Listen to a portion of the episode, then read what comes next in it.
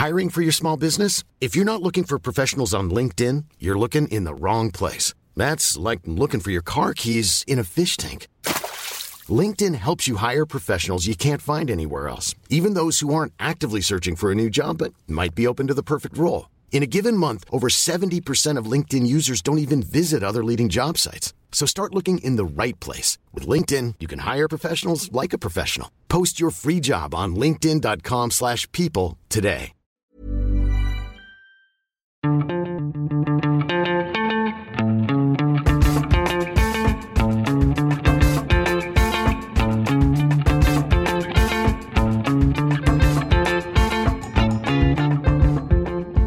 Salut, c'est Thomas Rozek. On a beaucoup dit et redit les façons multiples qu'ont les réseaux sociaux et les nouvelles habitudes qui y sont liées de modifier nos comportements culturels. Prenez par exemple Instagram, le réseau de partage d'images qui est devenu un incontournable de nos vies numériques. Eh bien, il nous bouscule. Il nous pousse notamment à questionner la place de la publicité dans notre quotidien.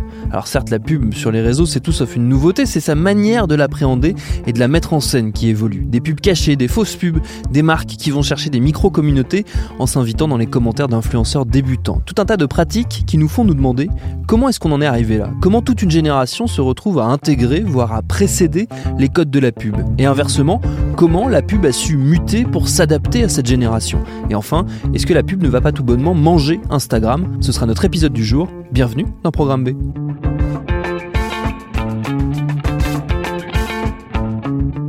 L'élément déclencheur de cette réflexion, je la dois à mon camarade Vincent Manilev, qui est notre spécialiste culture web au sein de la grande famille Binge Audio. Vincent m'a alerté sur ces mutations, je suis donc allé le voir pour qu'il nous explique ce qui se passe et ce qui était en train de changer.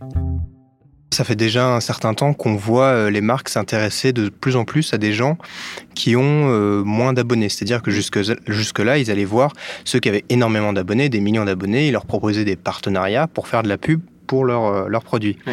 Et maintenant, ce qu'on voit, c'est effectivement, il y a eu l'émergence de ce qu'on appelle maintenant des micro-influenceurs, de ceux qui ont des communautés plus petites, et même des nano-influenceurs. Hein, c'est un terme, le New York Times en a fait tout un papier. Et euh, en gros, le principe, c'est que bah, maintenant, les marques s'intéressent à des toutes petites communautés, mm. c'est-à-dire que bah, des gens qui ont quelques centaines, quelques milliers d'abonnés peuvent être aussi des influenceurs auprès de leurs abonnés et faire des petits placements de produits pour mm. des, euh, des, budgets euh, d'argent assez, assez faibles. Et comment ça marche Du coup, il les sollicite directement, il les cible et il leur propose euh, tenez, si vous voulez, on vous envoie euh, notre dernière montre, si vous voulez vous prendre en photo avec et, faire de la pub. Euh, c'est comme ça que ça marche? Oui, alors il y, a, plusieurs cas de figure, mais en général, souvent une marque, souvent des petites marques hein, d'ailleurs, contactent les gens en message privé sur Instagram et leur dit on a tel produit, est-ce que ça vous dirait de faire un post, effectivement, de faire une photo avec le hashtag de la marque, le nom de la marque? Et bah, les gens peuvent accepter. Souvent, je pense plus souvent, on leur envoie le produit gratuitement et il n'y a pas de euh, rémunération, mais ça peut euh, arriver euh, aussi. Et bah, à partir de là, bah, ça veut dire que bah, votre grand frère, votre grande sœur, peut-être même votre tante peut devenir un peu influenceur. Et vous allez peut-être voir auprès de vos proches apparaître des, des posts un peu sponsorisés. Qu'est-ce que ça dit de, de la mutation de, de, ce réseau? Ça devient une espèce de, de plateforme de pub comme ça à plein d'échelons? Oui, je pense effectivement que pour les marques, parce que en fait les influenceurs euh, et notamment en grande partie les youtubeurs, il y avait une espèce de relation un peu intime avec leurs abonnés, c'est-à-dire que ils avaient un peu la figure de grand frère, de grande sœur, et donc il y avait une relation de confiance qui s'est mm. établie. Mais maintenant, ces influenceurs-là, ils sont pour beaucoup devenus vraiment énormes. Ils ont des millions d'abonnés et ils perdent un peu le relationnel qu'ils pouvaient avoir euh, très proche, euh, en face à face, caméra, en story, etc. Et donc je pense que les marques aujourd'hui veulent euh, toucher moins de monde, mais les convaincre plus facilement, c'est-à-dire avoir plus de force de, frappe auprès de ces personnes. Et donc on a toucher des micro-influenceurs pour qui on a plus souvent d'affection, on se sent plus proche, et on va avoir encore plus confiance vis-à-vis d'eux. Mm. Et euh, si c'est bah, des cousins ou ce genre de choses, bah, c'est encore plus intéressant mm. pour une marque. Mais il y a eu quelques petits ratés euh, dans ce, type de, pub hyper ciblé. Euh, il y a notamment eu, euh, je me souviens, on en avait parlé l'un avec l'autre, un, influenceur qui comme ça a relayé une pub pour un truc qui s'était avéré être une arnaque. Oui, voilà. Après, le problème, effectivement, c'est que pour les marques, bon, les, grosses marques, elles continuent à travailler avec des influenceurs relativement importants, même si ça ne les empêche pas d'aller voir des, plus petites communautés. Mmh. Mais euh, pour des marques, des fois euh, de contrefaçon, eh ben, ils peuvent envoyer un DM, donc un message privé très facilement à quelqu'un qui a un peu d'abonnés, mais pas trop non plus, lui dire écoute, euh, on te propose des super marques, telle, marque de chaussures, bon voilà, on t'en envoie un modèle, t'en fais la pub, tu dis qui on est tu dis un petit code promo pour, pour euh, notre site. Et, euh, et voilà. Et euh, l'influenceur, bah, souvent, il va être flatté parce que mm. peut-être que c'est la première fois que ça lui arrive. Il va faire la pub pour cette marque. Et puis, on va se rendre compte que ce sont des faux produits, des choses qui sont commandées sur des sites internet en Chine, etc., qui sont revendus beaucoup plus cher que le prix de, que ça a coûté. et donc, effectivement, il y a eu, il y a eu quelques scandales comme, comme ça, notamment un youtubeur qui s'appelait Max Skies qui a expliqué qu'il s'était pas rendu compte qu'il avait fait la promotion de chaussures qui étaient des contrefaçons notamment. Et euh, dernièrement, on a vu beaucoup d'influenceurs, mais même des fois très importants, avec plus d'un million d'abonnés sur Instagram, faire la pub de produits qui étaient en fait des euh, contrefaçons euh, à 10 euros que la marque avait trouvé, enfin le site de, de vendeur avait trouvé sur le Amazon chinois, donc AliExpress. Il y a aussi un autre phénomène qui est, qui est assez saisissant, euh, c'est que certains influenceurs, justement plus modestes, des, certains de petits acteurs, on va dire, de, de ce milieu numérique, se mettent en scène comme s'ils faisaient du placement de produits, alors que c'est faux. Oui, c'est vrai. Euh, c'est un article de The Atlantic euh, que je recommande euh, aux gens. Enfin, il faut absolument le, lire. C'est vraiment passionnant. En fait, la journaliste s'est rendue compte qu'il y a des gens qui faisaient des faux placements de produits, donc avec les faux hashtags ad qui signifient advertising, etc., ou sponsored, etc. Et en gros, euh, c'était, euh, je pense, pour eux une façon, une sorte de validation sociale, c'est-à-dire que sur euh, un réseau social comme Instagram, maintenant, si on fait des placements de produits, c'est-à-dire qu'on a acquis une espèce de d'importance, de légitimité, de pouvoir en fait, d'influence. Et pour pour quelqu'un, bah, faire croire qu'il a qu'il est contacté par des marques, bah c'est important, c'est c'est un peu cool en un certain sens, mais quand on y pense, c'est assez, assez délirant. Est-ce que ça, ça signe aussi le, un, changement profond de, certaines plateformes type Instagram qui sont de moins en moins des réseaux personnels, intimes, où on se met un peu en scène, mais où on reste dans le, dans le domaine de l'intime pour aller vers quelque chose d'autre?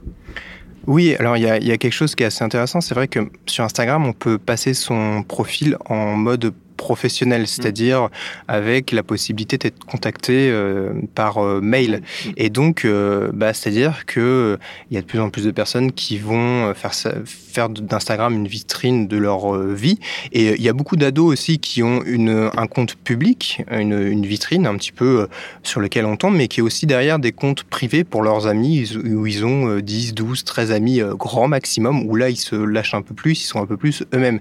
Mais c'est vrai que Instagram, il y a beaucoup moins ce côté où on partage le quotidien. Je, parcourais mes vieilles photos Instagram mm. et avant, je publiais énormément de choses de, de mon quotidien. J'ai fait un peu le tri, mais c'est vrai que maintenant, comme il y a Instagram, les stories, on peut peut beaucoup plus répartir. Maintenant, on peut même classifier, on peut mettre euh, des stories euh, éphémères pour ses amis proches, mm. pour le grand public. Donc, il y a vraiment de plus en plus la possibilité de segmenter et donc de se professionnaliser. Mais est-ce que justement la, professionnalisation ne veut pas dire que une partie du public, qui, une partie des raisons du succès d'Instagram, comme des réseaux sociaux en général, c'est justement cette part de l'intime. Et si cette part-là disparaît, ou en tout cas elle devient moins importante, est-ce qu'il n'y a pas un risque pour l'entreprise, pour Instagram, de voir euh, ses abonnés quitter la plateforme et aller vers, un, vers, une, autre, une autre, vers une autre plateforme simplement. C'est tout le discours de qu'a Snapchat. J'étais à leur conférence de presse euh, il y, a, il y a quelques temps et eux ils disaient que justement eux c'est le réseau social de l'intime où on se livre beaucoup plus, on est beaucoup plus soi-même que sur Instagram. Et ils veulent miser énormément là-dessus pour se dire, pour dire aux gens, sur Snapchat, vous allez pouvoir être vous-même, euh, alors qu'Instagram, c'est une, vitrine euh, publique. Mm. Et c'est pour ça que je pense qu'Instagram aussi a mis euh, l'option amis proches, parce que ça permet de, bien segmenter, de se dire, bah, j'ai certaines stories, j'ai certaines choses que j'ai envie de confier seulement à des gens en qui j'ai confiance, parce que de plus en plus sur Instagram, on a des collègues de bureau, ce genre de choses, on a peut-être envie de, de, segmenter ça au mieux.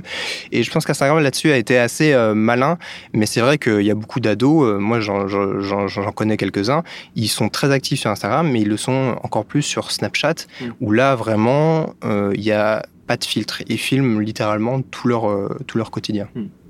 Toi, tu as eu l'occasion de discuter avec pas mal de ces micro-influenceurs dont on parlait au début. Quelle, quelle vision ils ont, eux, de cette part de la publicité dans, dans leur, dans leur activité numérique? Tout dépend en fait de l'objectif qu'ils ont. Euh, J'ai pu parler à une, une, jeune femme qui a un compte euh, privé où elle parle beaucoup de restaurants où elle va. Et euh, elle a été contactée par une application qui permettait de noter, je crois, des restaurants. Et il lui avait proposé que de, de, de, de faire des, des, publications sponsorisées. Mm. les revenus étaient assez, euh, assez faibles. Hein. C'était 20 centimes qu'elle touchait, je crois, euh, à chaque téléchargement de l'application. Donc mm. voilà, il faut, faut, ramener les choses aussi, parce qu'elle a aussi peu, peu d'abonnés. Mais elle, je pense qu'elle y a vu un, moyen euh, de, bah, de faire plus de restaurants, de pouvoir un peu plus explorer sa passion. Il y a une autre jeune femme qui euh, fait partie de l'équipe française de taekwondo, si je me trompe pas, euh, et euh, qui, elle, a quelques centaines d'abonnés. Et elle a elle-même démarché des, des marques de, de, produits en lien avec son sport ou des liens de, de, de barres de, nutrition, ce genre de choses, mmh. pour leur dire, écoutez, si vous voulez, vous pouvez m'en envoyer gratuitement et j'en parle sur Instagram. Donc elle, elle y a vu un moyen de développer un petit peu son professionnalisme et sa communauté, et, euh, et, et, voilà, de, de, pouvoir un peu se développer dans un sport où le professionnalisme est encore un petit peu peut-être euh, compliqué. Mais la question autour de laquelle on tourne depuis tout à l'heure, c'est euh, notre rapport à la publicité, euh, quelque part. Est-ce que le. Alors, je vais te poser un truc très très vaste, hein, mais je, me doute que tu n'auras pas toutes les, toutes les réponses, mais est-ce que les réseaux sociaux font évoluer notre rapport à la publicité, qui a toujours été vu euh, dans la sphère médiatique comme quelque chose d'assez négatif? Certains gagnent pas pour pas mal de, de publications, une manière de ramener de l'argent pour après faire ce qu'on. faire, faire notre métier, quand on était par exemple journaliste parce que c'est un milieu qui, interagit beaucoup avec le monde de la publicité. Euh, mais donc, la publicité a de manière générale une connotation assez négative. C'est un peu sale, c'est l'argent, c'est un peu sale. Euh, est-ce que ça, c'est en train de changer avec, euh, avec justement la, culture numérique et les réseaux sociaux? Oui, tout à fait. Je pense que le meilleur exemple qu'on a, c'est bah, se référer aux, médias entre guillemets anciens, c'est-à-dire la télévision, la publicité. Techniquement, c'était séparé par des encarts où il y avait marqué euh, pub, etc. Euh, quand il y avait des célébrités qui faisaient de la pub, bah, c'était euh, les célébrités qui allaient dans une pub. Hein, donc Gad Elmaleh, la, fameuse pub pour pour la banque, Omar Sy, etc. Donc c'était relativement segmenté, même s'il y avait des placements de produits dans les films et tout. Aujourd'hui, ce qu'on voit, c'est de plus en plus la, la frontière entre les deux devient de plus en plus flou. C'est-à-dire que euh, bah là, euh, euh, ce dimanche, il y a McFly et Carlito. Ils ont publié une vidéo en partenariat avec Netflix, c'est-à-dire qu'ils racontaient des anecdotes sur leur vie sexuelle en rapport avec la série Sex Education qui vient de sortir sur Netflix. Où là, on voit en fait à quel point en fait, c'est la marque qui vient s'immiscer dans l'univers mm. euh, du, du, youtubeur, de l'influenceur. Donc à chaque fois, ils disent on fait attention à ce que ces deux univers euh, ne, ne soient pas complètement irréconciliables ou ce genre de choses. Voilà, faut que ça, faut bien que ça s'intègre. Mais en même temps, ça banalise de plus en plus l'idée que la publicité euh, bah, s'intègre parfaitement dans le contenu euh, créatif de divertissement. Et effectivement, il y a quelques années, encore quand Cyprien faisait les le premier placement de produit, ça pouvait être très mal vu. Il y avait la critique ah, que c'est une pub, pourquoi tu dis pas que c'est une pub mm. euh, Maintenant, euh, c'est mieux signalé, même s'il y a encore des efforts à faire. Mais je pense que globalement, les gens ont, ont bien euh, compris ou on leur a fait bien comprendre que la pub c'était euh, génial pour euh, faire euh, des projets plus ambitieux, ce genre de choses. Donc effectivement, je pense que ça s'intègre de, plus en plus dans l'esprit des gens. Et quand on voit des gens réussir, notamment grâce aux marques, et eh ben, je pense que eux voient aussi comme ça comme une marque de succès.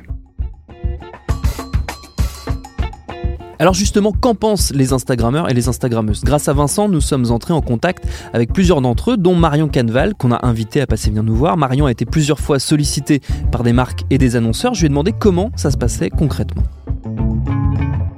Avant, j'étais sur un compte qui est dit personnel, donc euh, il y avait des personnes qui m'approchaient par commentaire sous mes photos ou euh, en message direct. Mais c'était pas des spams, c'était des, vrais comptes euh, donc euh, qui font la, la promotion, qui font des tarifs pour avoir des followers ou qui font des partenariats. Et ensuite, bah il y a neuf mois à peu près, je suis passée en compte, on va dire professionnel, parce que, pour mes activités, voilà, je voulais passer sur un compte professionnel. Donc là, on a une adresse mail.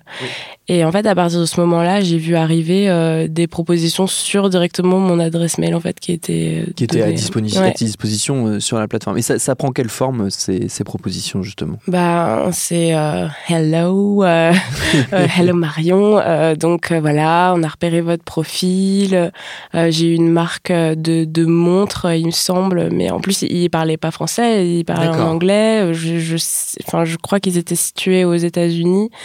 Euh, qui m'ont proposé euh, de faire un partenariat. Donc, euh, ils m'envoyaient un produit, je faisais la pub, etc. bon, au final, ça s'est pas vraiment concrétisé puisque j'étais un peu étonnée, mais j'ai un peu laissé traîner ça.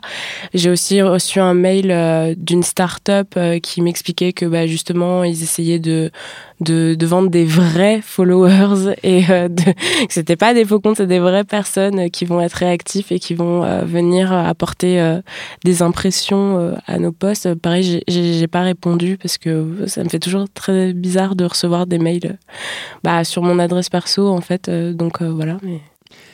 Qu'est-ce qu'ils cherchent, ces marques-là? Qu'est-ce qui fait qu'ils viennent vers des, des, des profils comme le vôtre? Ah, Sincèrement, je me pose la question parce que c'est vrai que c'est des mails en plus qui n'ont pas forcément de rapport avec moi, ce que je fais. Mmh.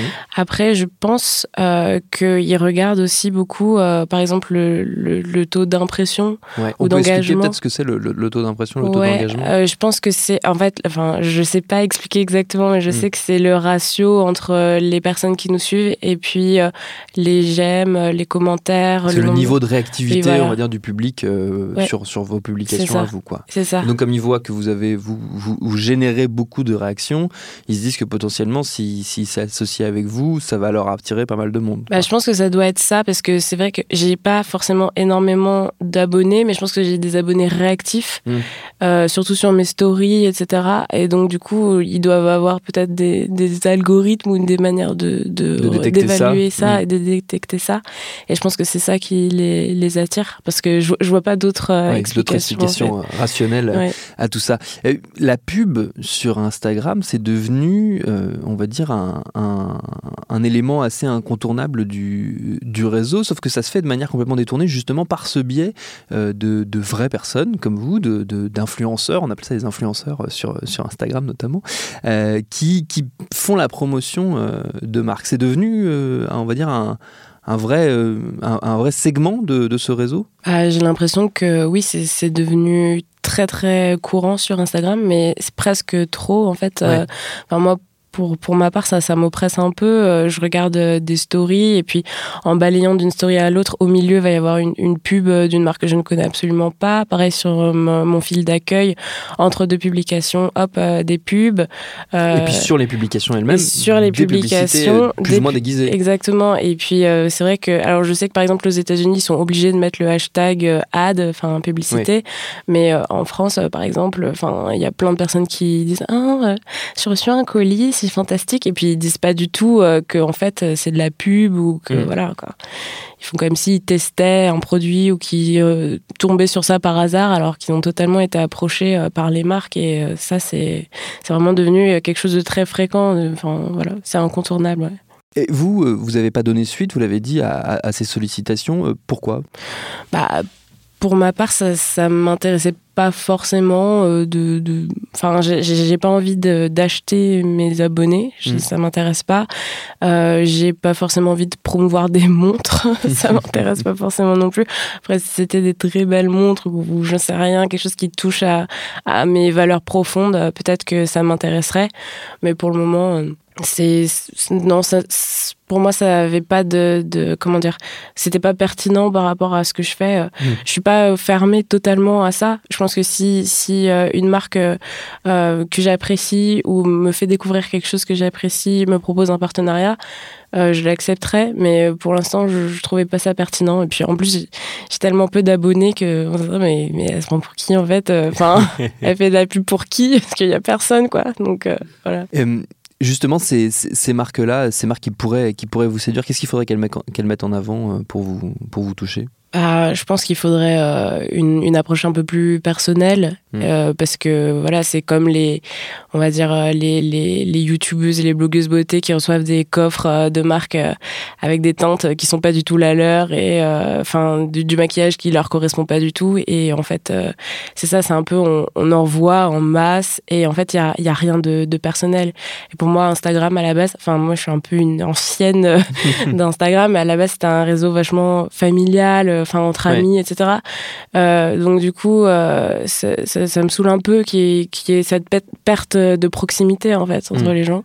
Et euh, donc du coup, moi je pense que si une marque voulait être plus pertinente dans sa façon d'approcher entre guillemets les influenceurs, il faudrait que qu'elle cerne un peu plus son, ouais, sa personnalité, ses activités. ouais. Vous voyez un risque pour que pour Instagram, pour qu'il perde un peu de son identité, euh, ce réseau, avec justement ces, ces, ces vagues incessantes de, de, publicité plus ou moins déguisées? Franchement, oui, parce que pour ma part, j'étais très très addict à Snapchat avant. Et euh, quand Instagram a inventé, euh, enfin inventé, a piqué le concept des stories. stories oui. J'ai dit mais moi je vais jamais aller sur Instagram, euh, c'est mort. À Snapchat c'est trop bien. Et en fait, je me suis vraiment lassée de Snapchat parce qu'il y avait cette cette euh, on dit cette opulence euh, de publicité partout tout le temps. Ça m'oppressait. J'avais l'impression que c'était devenu un truc euh, voilà, ça avait été repris par, euh, par, par, par, par, autre chose, quoi. Et, euh, et là, sur Instagram, je commence à avoir cette sensation. Et ça m'énerve un peu parce que c'est un réseau social que j'apprécie vraiment beaucoup. Et j'ai l'impression de, de. Maintenant, je sais plus si je dois trop faire confiance à ce que je vois. Euh, enfin, voilà. Donc, ça, ça manque d'authenticité et hmm. ça commence à m'agacer. Et je pense que je suis pas la seule dans ce cas-là.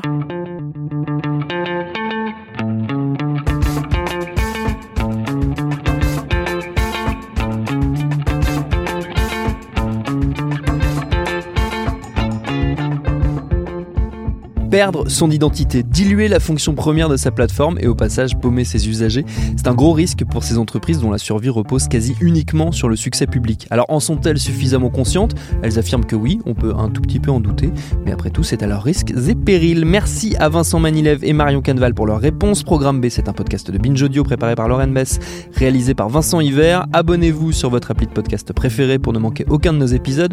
Facebook, Twitter et consorts pour nous interpeller. Programme B à binge.audio pour nous écrire et à demain pour un nouvel épisode.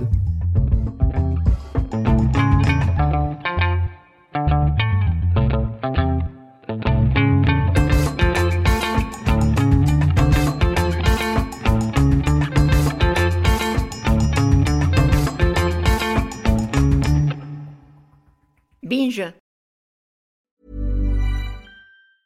Even when we're on a budget, we still deserve nice things. Quince is a place to scoop up stunning high-end goods for 50 to 80% less than similar brands. They have buttery soft cashmere sweaters starting at $50, luxurious Italian leather bags, and so much more. Plus, Quince only works with factories that use safe, ethical, and responsible manufacturing. Get the high-end goods you'll love without the high price tag with Quince. Go to quince.com/style for free shipping and 365-day returns.